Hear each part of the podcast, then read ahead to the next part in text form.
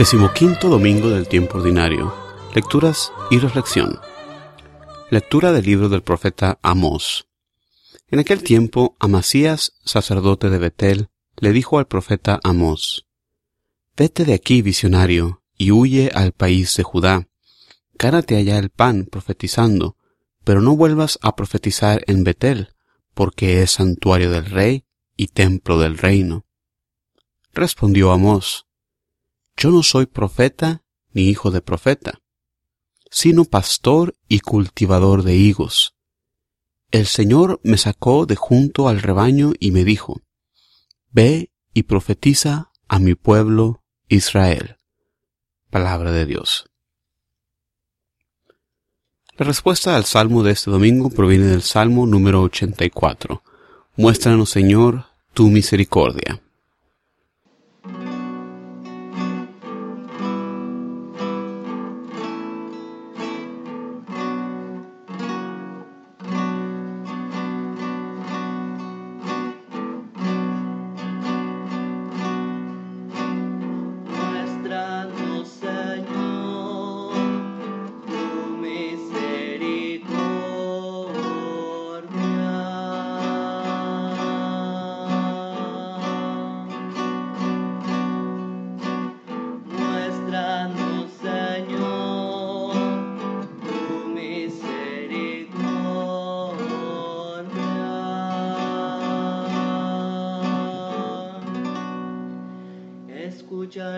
Palabras del Señor, palabras de paz para su pueblo santo. Está ya cerca nuestra salvación y la gloria del Señor habitará en la tierra.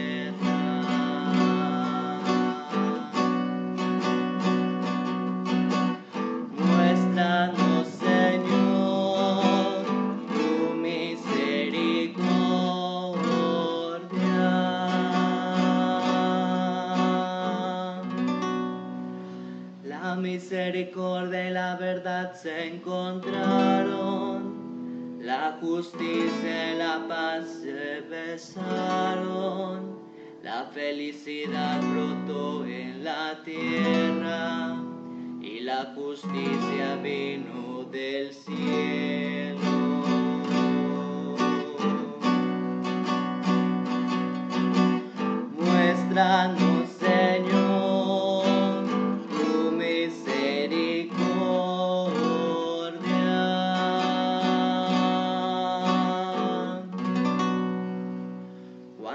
Señor nos muestre su bondad, nuestra tierra producirá su fruto, la justicia le abrirá camino al Señor e irá siguiendo sus pisadas.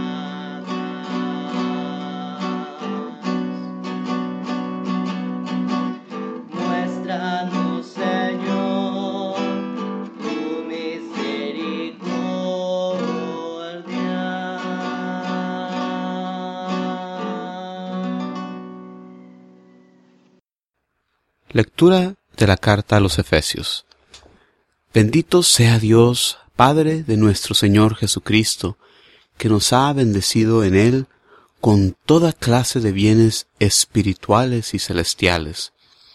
Él nos eligió en Cristo antes de crear el mundo, para que fuéramos santos e irreprochables a sus ojos, por el amor, y determinó, porque así lo quiso, que por medio de Jesucristo fuéramos sus hijos, para que alabemos y glorifiquemos la gracia con que nos ha favorecido por medio de su Hijo amado. Pues por Cristo, por su sangre, hemos recibido la redención, el perdón de los pecados.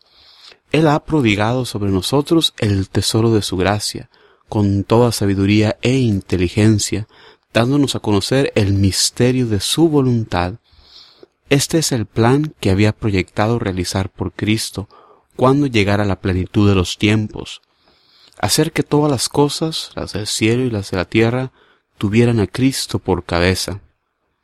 Con Cristo somos herederos también nosotros, Para esto estábamos destinados, por decisión del que lo hace todo según su voluntad, para que fuéramos una alabanza continua de su gloria, nosotros los que ya antes esperábamos en Cristo.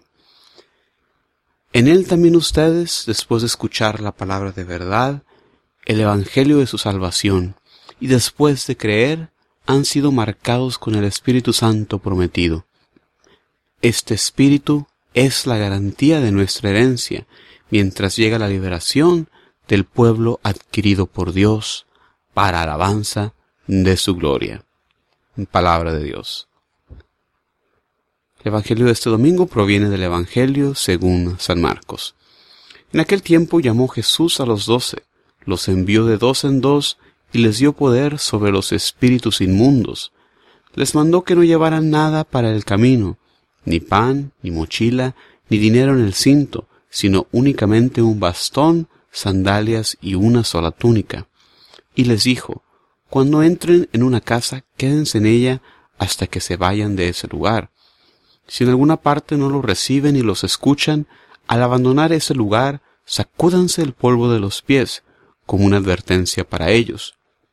Los discípulos se fueron a predicar el arrepentimiento, expulsaban a los demonios, ungían con aceite a los enfermos y los curaban. Palabra de Dios. Reflexión. La primera lectura del profeta Amós nos da un vistazo de su vida.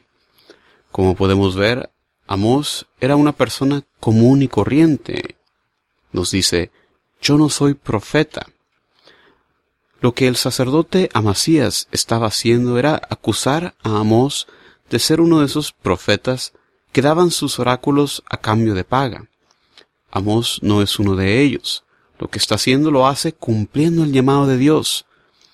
Si leemos un par de versículos atrás eh, de este pasaje, podemos ver que lo acusan de profetizar que a espada morirá Jeroboam, e Israel será deportado de su tierra lo cual es una distorsión del mensaje que Dios tiene y que transmite a través de Amós su profeta, que dice en el versículo 9, serán devastados los altos de Isaac, asolados los santuarios de Israel, y me alzaré con espada contra la casa de Jeroboam.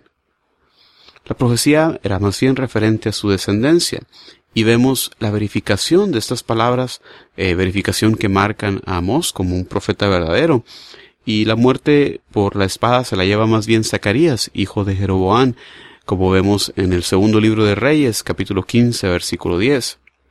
Un par de cosas que nos podemos llevar de esta lectura. Primero, pues no se necesita cualificación alguna para cumplir la voluntad de Dios. Se requiere únicamente escucharle, obedecerle. Como vemos aquí con Amós, que él no era profeta de profesión, no tenía estudio alguno, era simplemente vaquero, eh, persona que recogía higos. Y segundo punto, hay que estar atentos a lo que nos dice Dios, no rechazar el mensaje porque viene de alguien que no nos parece. Aquí Amós era rechazado porque él venía del sur y estaba eh, predicando este mensaje en el reino del norte. Entonces, eh, por esta razón, no escuchaban su mensaje. El pasaje de la segunda lectura del libro de los Efesios es un magnífico himno de alabanza a Dios por el plan de la salvación que Dios ha planeado desde siempre y ha ejecutado para beneficio del hombre y de toda la creación en su Hijo Jesucristo. ¿Y qué les puedo decir de, este bellísimo himno? Eh, más bien los invito, vamos a escuchar un canto basado en este himno que, como himno eh, se debe cantar. Escuchemos ahora.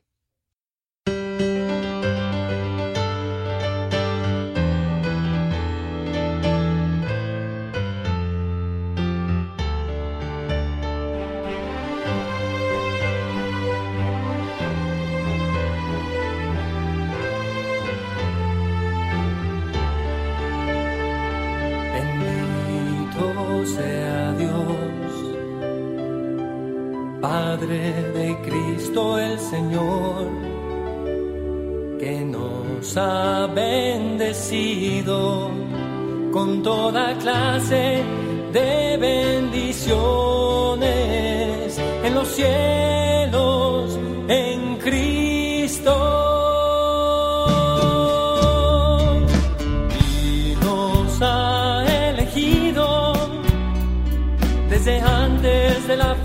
del mundo, para ser santos e inmaculados en su presencia en el amor,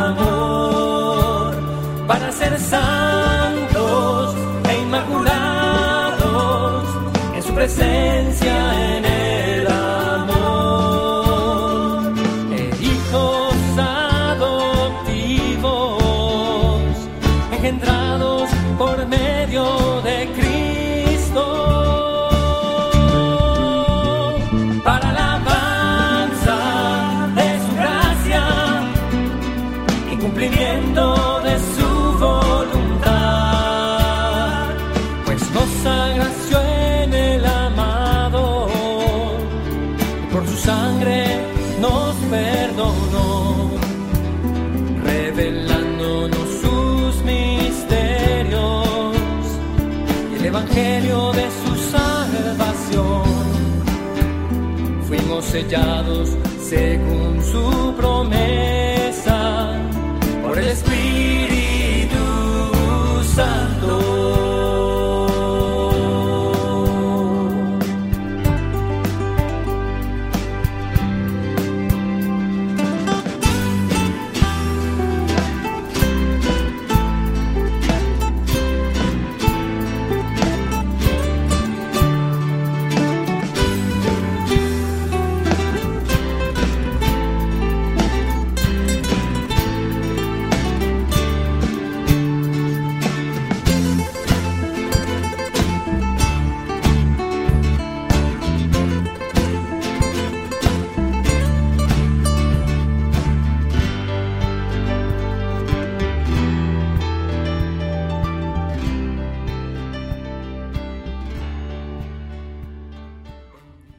Este canto es el canto, es un canto de, del Ministerio de Música GESED de Monterrey, Nuevo León, México.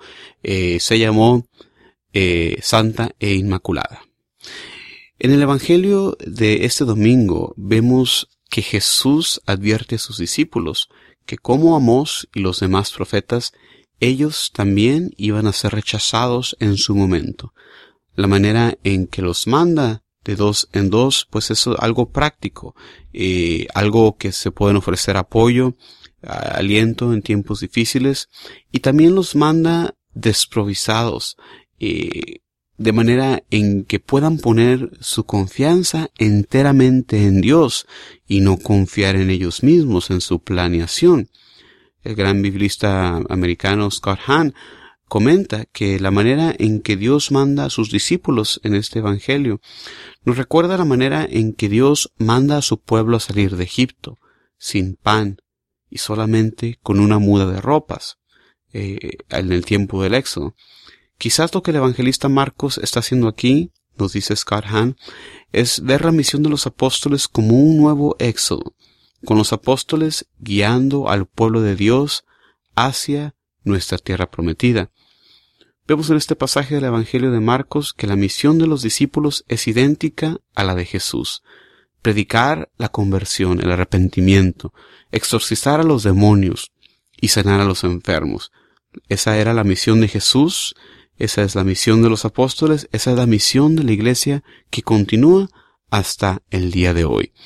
En esta semana demos nuestra alabanza a Dios en acción de gracias por eterna por su eterna elección a su pueblo santo, lloremos para que Dios nos haga dignos de alcanzar esta gloria prometida. Muchísimas gracias por acompañarnos. Mi nombre es Juan Carlos Moreno. Les invito como siempre a visitar el sitio de internet jcmoreno.net donde pueden ver más recursos, eh, incluyendo eh, enlaces donde pueden leer las lecturas de este día en el sitio de la Conferencia Episcopal de Estados Unidos. Pueden también ver un enlace eh, donde pueden comprar el CD de GESER con esta alabanza que acabamos de escuchar y también un enlace en YouTube de El Salmo. Muchísimas gracias, paz y bien.